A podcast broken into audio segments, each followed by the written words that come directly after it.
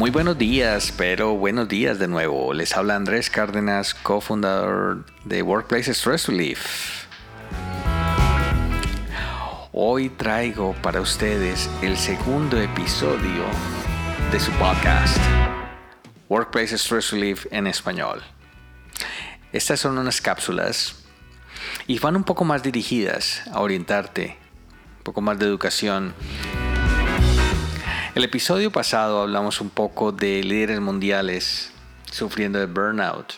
Hoy vamos a entrar un poco a ver en realidad qué es el burnout. Tenemos aquí una descripción del burnout. Esta me encanta porque es muy precisa, muy pragmática y es una compilación de viene del burnout Mashlack Burnout Inventory es una serie de síntomas y dice que el burnout se compone de cinco etapas. Vamos a mirarlas a ver cuáles son. Primero una poca descripción de lo que es el burnout. Nos dice que es un estado, básicamente, que viene con un estrés. No se ha podido resolver, ha estado por largo plazo y viene afectando negativamente tu trabajo y tu vida en general en un mundo perfecto ideal, nadie nunca experimentaría agotamiento. Sin embargo, cada vez es más común que las búsquedas de signos de agotamiento en Google se han incrementado 24% a lo largo del ah, para el año del 2020. Las estadísticas para el año del 2023, bueno, ya están por salir. Con esto en mente es importante comprender las etapas del, burnout. Y digamos, esto es como una antelación para poder trabajar con el burnout. En esta guía vamos a mirar a ver, porque el, estado del burnout no es siempre un estado negativo. Es un estado que nos puede dar a nosotros una orientación de cómo construir nuestro futuro. Es importante tomar unas medidas periódicas para manejar este burnout. Diría que es uno de esos flagelos que requieren de una permanente mirada, de monitorearlo permanentemente. Esto con el fin de que nuestra vida no se interrumpa, de que continúe. Entonces, vamos a traer ahora un, del inventario de la doctora Maslach, vamos a traer un estudio de la Universidad Estatal de Winona. En esta investigación vamos a descifrar cinco etapas del burnout que en este momento está atacando a los profesionales que tienen un promedio de 32 años. Como cualquier otra enfermedad, los síntomas cambian a una persona. Pero vamos a ver cuáles son estas cinco etapas. La primera etapa es la más dulce, la más tempranera, es la etapa de luna de miel, de honeymoon.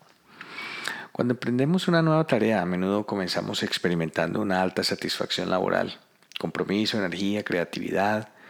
Esto es especialmente cierto cuando empezamos un trabajo si tenemos todas las energías puestas. Eh, en los comienzos de una, una, propuesta comercial, cuando empezamos la relación con una nueva compañía, con un nuevo cliente, con una nueva cuenta. Esta primera fase de agotamiento puede comenzar a experimentar un estrés previsto de la iniciativa que se está emprendiendo. Preguntas pueden comenzar a surgir este exceso de energía hasta cuándo me va a durar, cuándo voy a empezar a sentirme cansado, cuándo las cosas van a cambiar, cuándo todo va a girar en torno a negativo. Comienzan todas estas iniciativas y lo que hablamos aquí, el estrés previsto de la iniciativa. Para evitar esto, para manejarlo, ahí podemos tomar unas medidas prácticas para apoyar bienestar, para alinearlo con proyectos profesionales.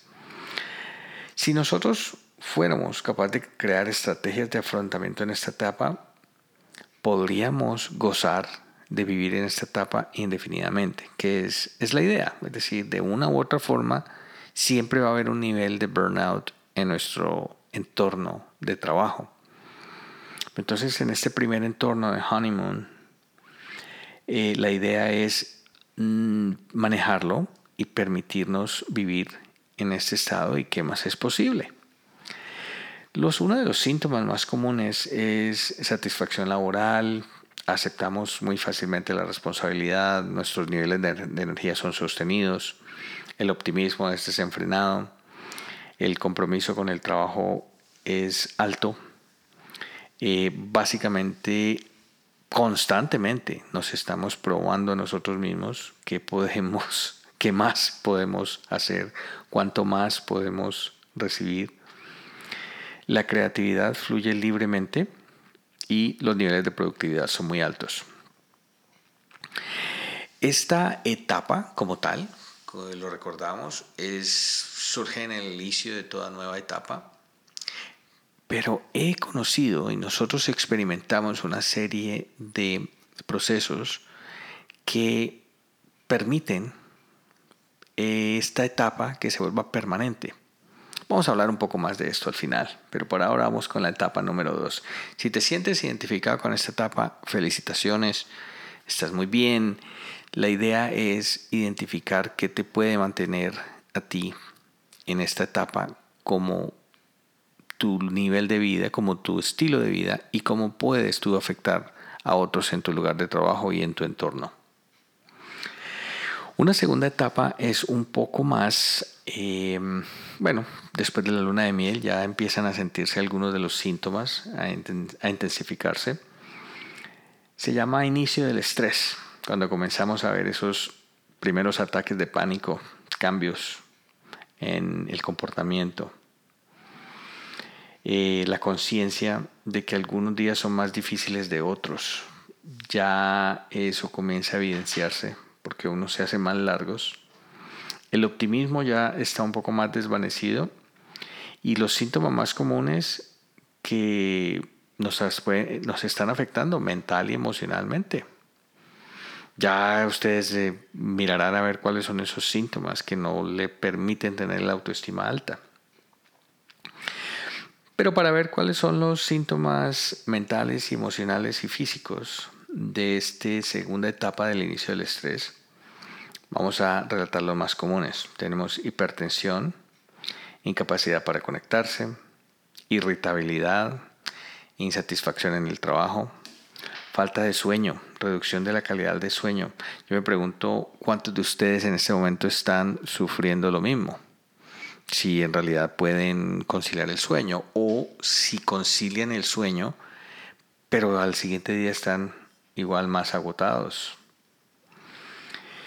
También falta de interacción social, baja productividad, ritmos cardíacos inusuales.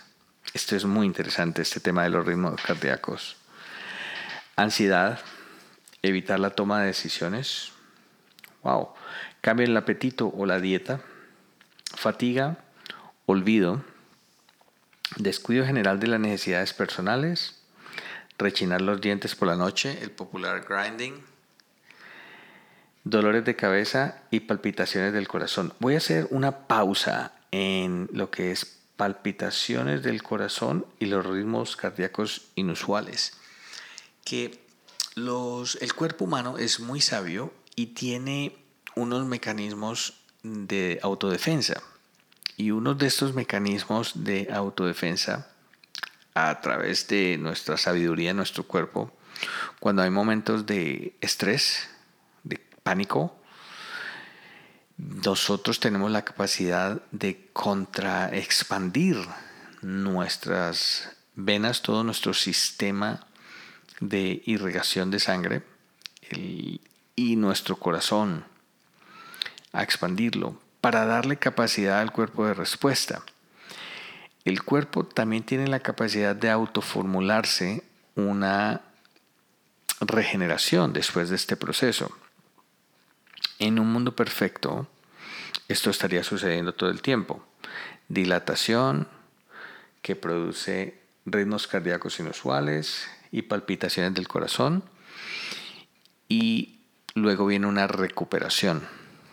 Eh, la vaina es, en este momento, es no el cuerpo no teniendo la capacidad de recuperarse si nosotros, nuestro cuerpo no tiene, nuestra mente no está enseñada a recuperarnos, entonces va a ser muy difícil. Usualmente el cuerpo, el ser humano tiene la capacidad de recuperarse de este proceso de pánico con cariño o con coraje. Estas dos sentimientos, estas dos acciones permiten la recuperación pero hemos olvidado lo básico. Estamos un poco muy dedicados a otros temas hoy en día. Estrés crónico es la etapa número 3.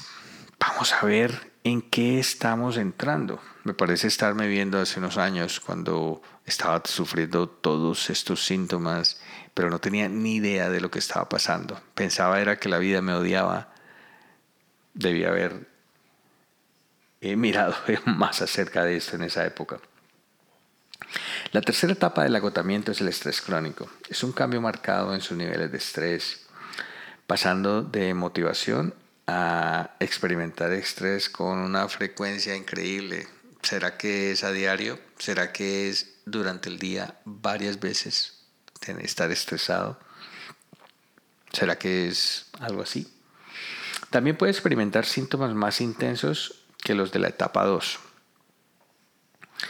Uno de los síntomas más comunes incluyen falta de aficiones, plazos y objetivos de trabajo perdidos, cansancio persistente por las mañanas, enfermedad física, procrastinación en el trabajo y en casa, llegar tarde al trabajo y repetidamente, resentimiento, aislamiento social de amigos y o familiares, adopción de actividades escapistas, me pregunto cuál es mm, en general una de las actividades escapistas más comunes hoy en día.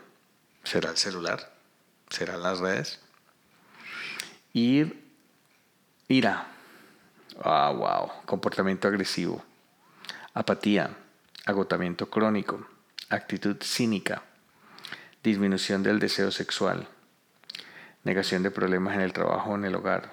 Sentirse amenazado o en pánico sentirse presionado fuera de control, aumento del consumo de alcohol, drogas, aumento del consumo de cafeína.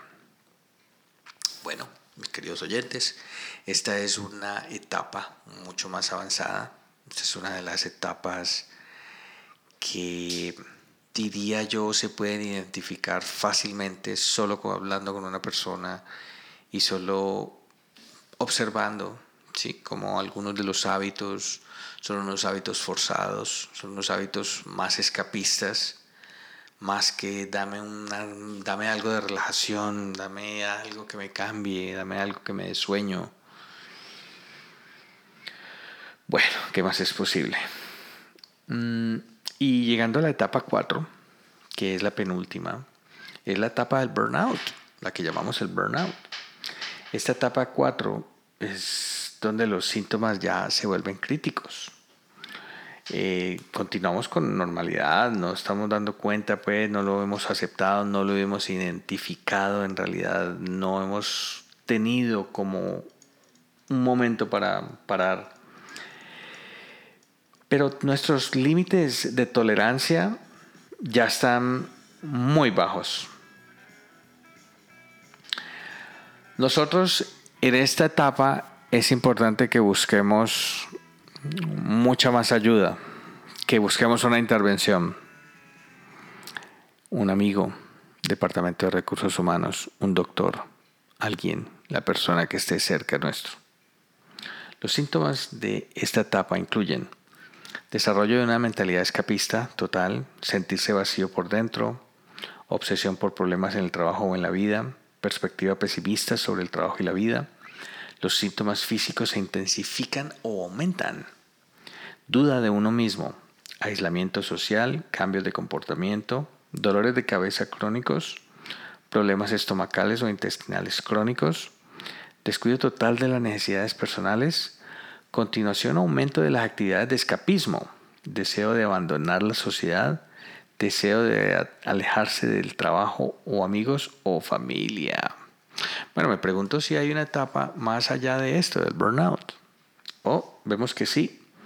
La etapa número 5, que es la etapa de el burnout que es habitual.